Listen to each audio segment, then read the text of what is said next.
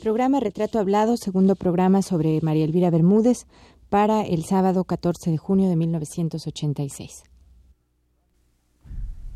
Radio UNAM presenta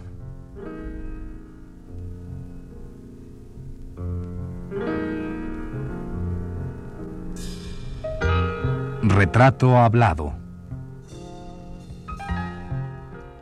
María Elvira Bermúdez.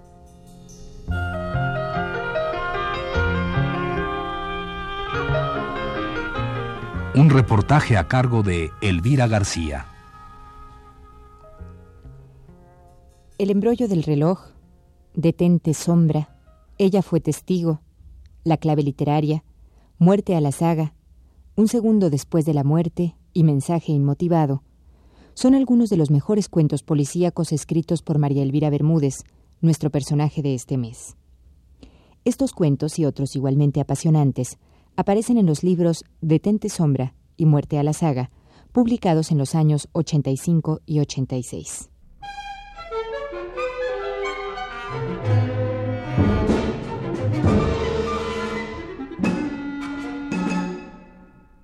Estos dos volúmenes, para nuestra fortuna, nos acercan no solo a un género, el policíaco, poco explotado y recreado por nuestros literatos mexicanos, sino que nos dan también la oportunidad de conocer a la autora, a través de su propia escritura. Una mujer observadora, de clara inteligencia y agudo sentido del humor. Sí, sentido del humor, porque sus cuentos, con todo y la trama, el embrollo y el suspenso en que nos mantienen, nos regalan una buena dosis de gracia, de humorismo, voluntario o involuntario, al retratar el modo de hablar y de ser del mexicano. No en balde nuestra entrevistada fue, a lo largo de un buen trecho de su vida, defensora de oficio, profesión que le permitió adentrarse tanto en los casos policíacos y dramáticos de la vida real, como conocer muy de cerca el habla diaria de nosotros los mexicanos.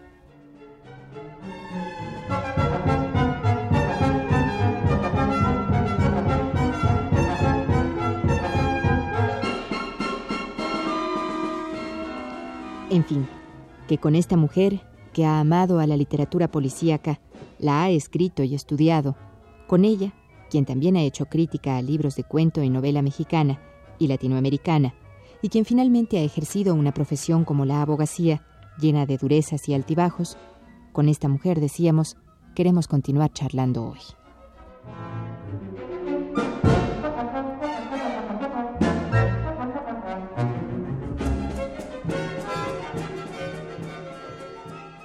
Bueno, yo te preguntaría, María Elvira, ¿qué encontraste tú o, qué encuentras? Porque supongo que sigues leyendo y escribiendo eh, literatura policíaca.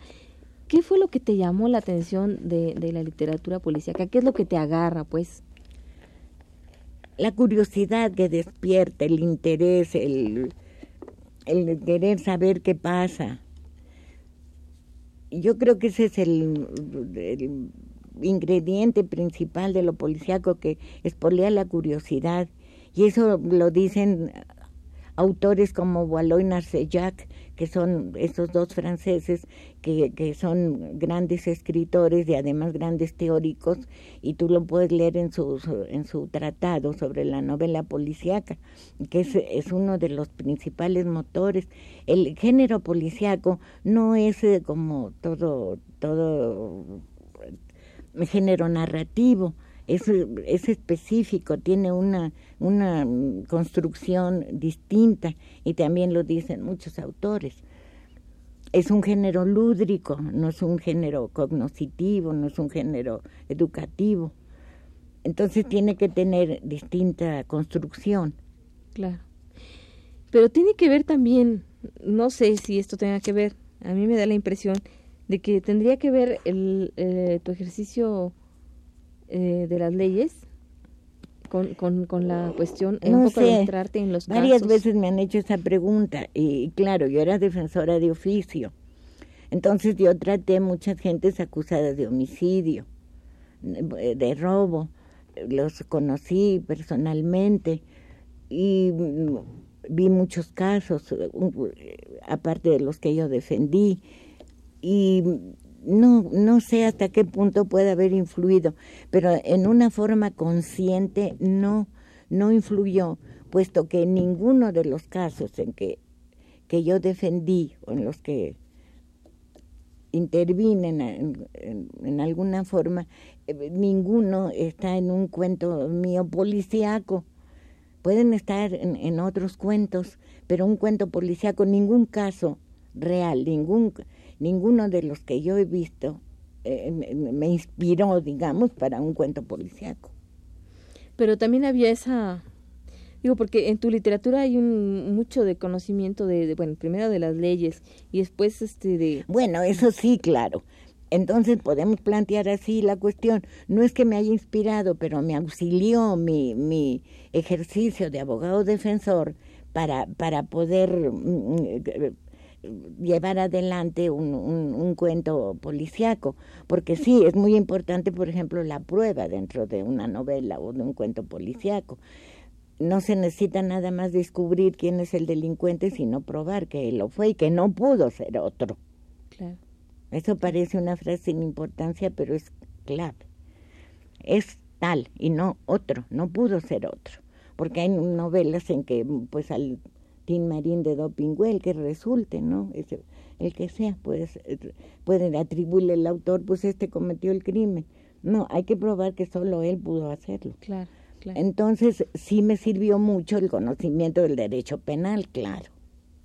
¿Por qué? Porque tanto en la profesión, que es el derecho penal, el que la, eh, es eh, su núcleo, como en la literatura policíaca, es, es, el derecho penal, porque se trata de crímenes también, los que, los que deben estar presentes, los que deben ser tomados en cuenta. Y es una de las cosas que yo muchas veces eh, critico a muchos autores policíacos o que se dicen policíacos modernos que no tienen conocimiento de los procedimientos penales mexicanos.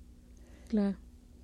Y que eso les, eh, pues, eh, es un, defecto en su obra.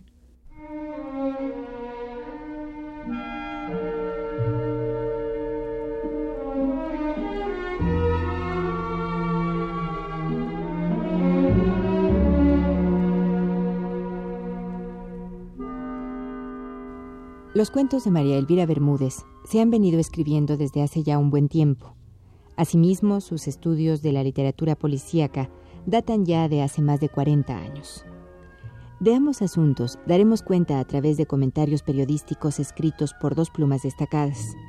La primera de Salvador Novo, quien en 1963 elogió el cuento Detente Sombra de María Elvira cuando apareció incluido en el Anuario del Cuento Mexicano, editado por el Instituto Nacional de Bellas Artes en ese año 1963.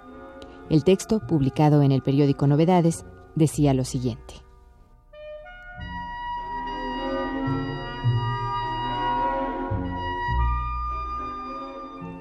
Escogeré al azar a dos cuentistas aquí representados, una mujer y un hombre, María Elvira Bermúdez y Juan García Ponce ni tan maduros como un José María Benítez nacido en 1900, ni tan tiernos como un Gustavo Sainz nacido, que descaro, en 1940. María Elvira Bermúdez confiesa haberlo hecho en Durango en 1912 y Juan García Ponce en Mérida en 1932.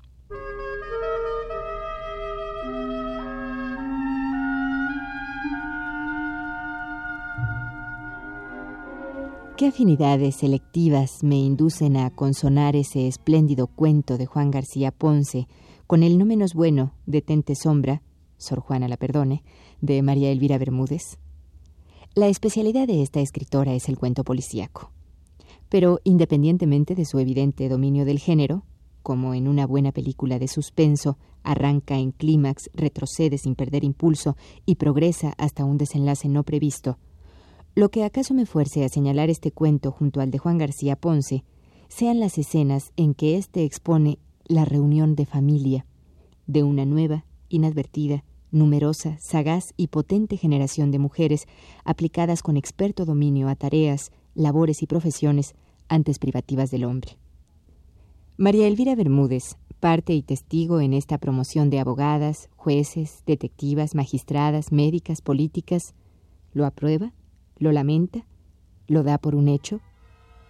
Al menos lo expone con conocimiento y pericia. y con el desplante garboso, el alarde, con componer la totalidad de su historia, con exclusión de personajes masculinos.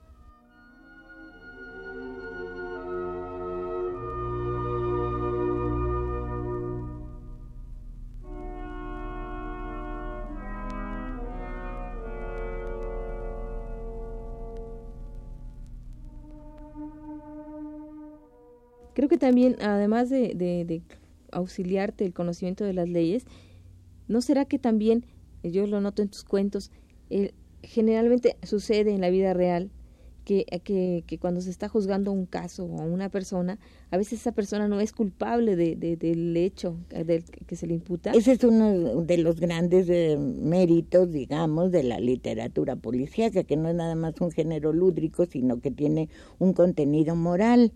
Eso lo hace notar muy bien un, filósofo español que se llama Fernando Sabater, que hace resaltar el valor moral de la novela policíaca tradicional, de la novela policíaca problema, que también así es llamada, porque no se trata nada más de, de castigar al culpable. Se trata quizá primordialmente, quizá antes que castigar al culpable, de salvar al inocente Claro, y eso está muy presente en tu literatura policíaca. Es lo que yo siento. Generalmente se da el caso de que, de que se culpa a alguien que es un Claro, sí. Y generalmente hay un señor que es el que descubre es el verdadero culpable, ¿no? Sí, sí. Eso se da también en la vida real. Naturalmente que se da en la vida real. Y eso sí, allí, allí es donde entra el defensor, ¿verdad? Para el defensor, en principio, pues su, su, su cliente, su defensor es inocente porque si él empieza a hacerla de juez, pues entonces ya, ya no puede defender en una forma eficaz. Y entonces siempre se tiene pues la, la idea de, de la inocencia presunta o posible, se tiene presente.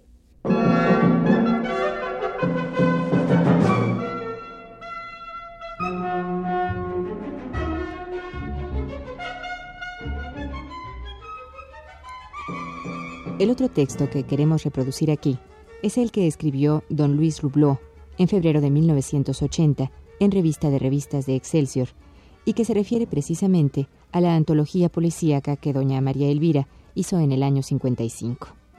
Démosle voz a don Luis Rubló.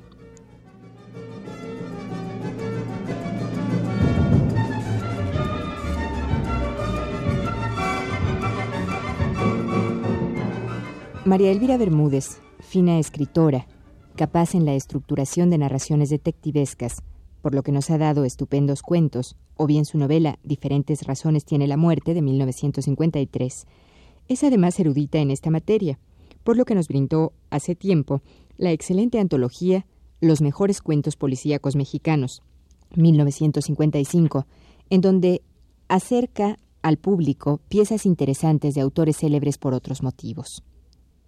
En justicia, debemos reconocer consecuentemente que en México María Elvira Bermúdez es como nuestra Agatha Christie, y que lleva metidos en su bolso o cartera de mano, junto con su espejo y su colorete, la libreta en donde apunta observaciones constantes de cuánto puede parecer interesante y sospechoso de crímenes de la más variada índole, más tarde material para sus ingeniosos relatos.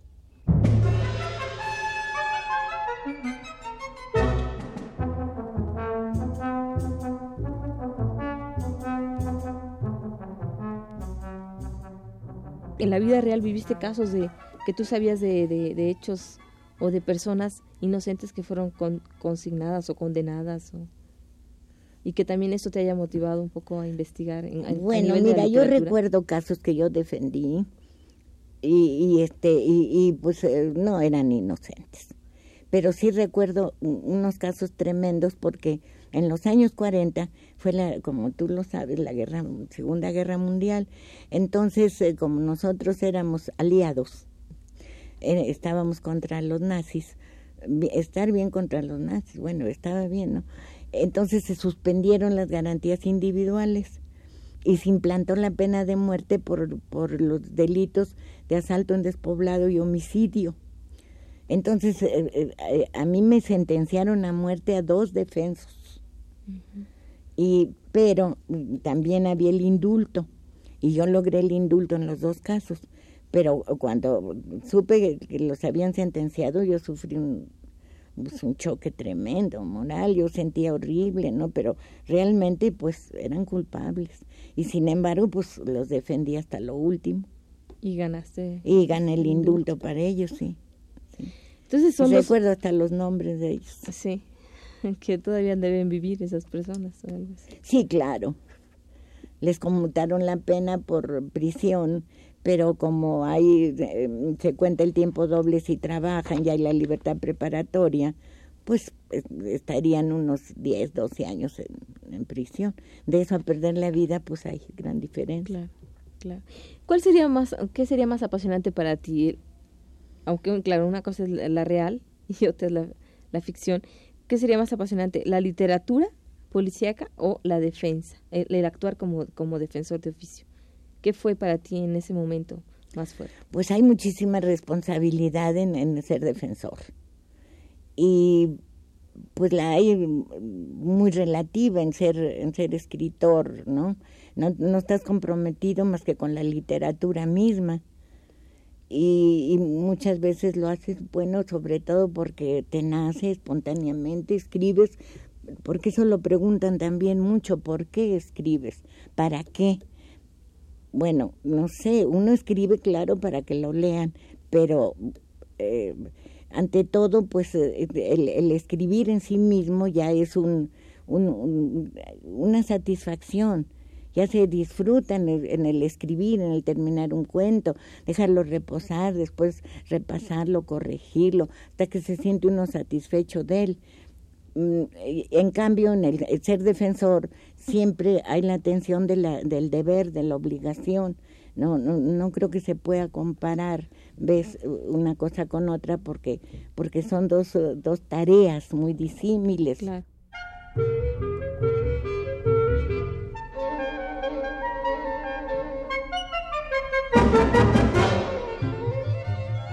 María Elvira, ¿qué es lo que te llama más la atención eh, de la realidad que llevas al, cuento.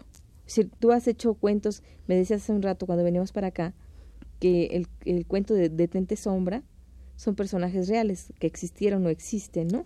Sí, Detente Sombra lo escribí porque precisamente el señor Antonio Elú me dijo un día eh, a que no es capaz de escribir un cuento en, que aparezcan mujeres solamente en que no aparezca un solo hombre. Dije, bueno, pues voy a ver.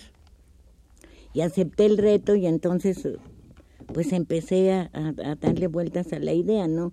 Las mujeres que allí debían aparecer, pues eh, en mi concepto debían de ser pues importantes, debían ser notorias por algún concepto. ¿Y, y dónde buscarlas si no era en el mismo medio? en que yo me movía, entre abogadas, escritoras y políticas, porque en ese entonces también andaba yo en esos malos pasos de la política.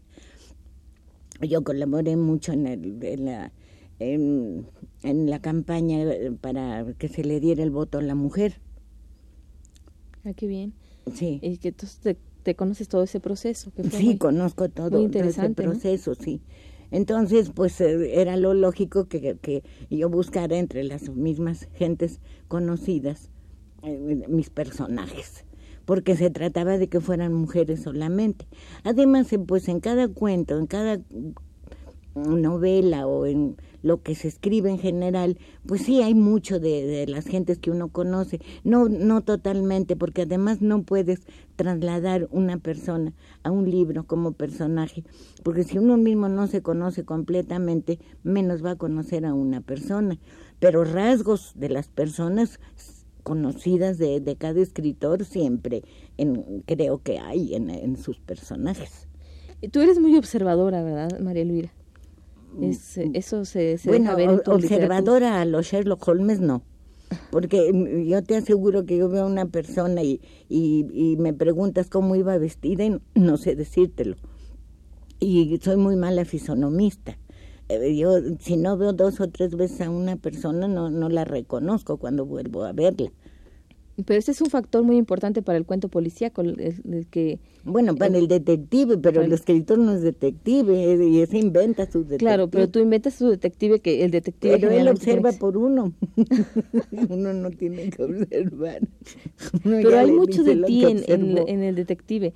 Por ejemplo, Armando H. Sosaya, que es muy observador y que además tiene un nombre chistosísimo y muy bonito pero es muy observador y generalmente es un hombre... tiene que serlo, es su obligación.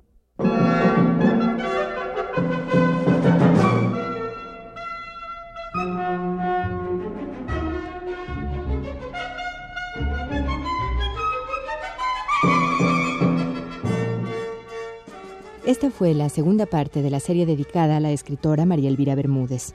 Le invitamos a escuchar la tercera el próximo sábado a las 17 horas. Gracias por su atención.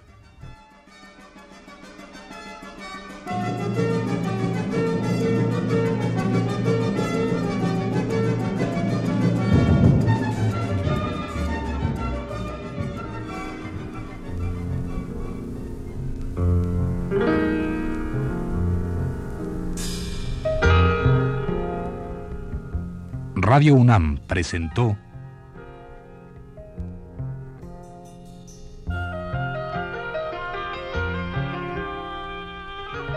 Retrato Hablado. María Elvira Bermúdez.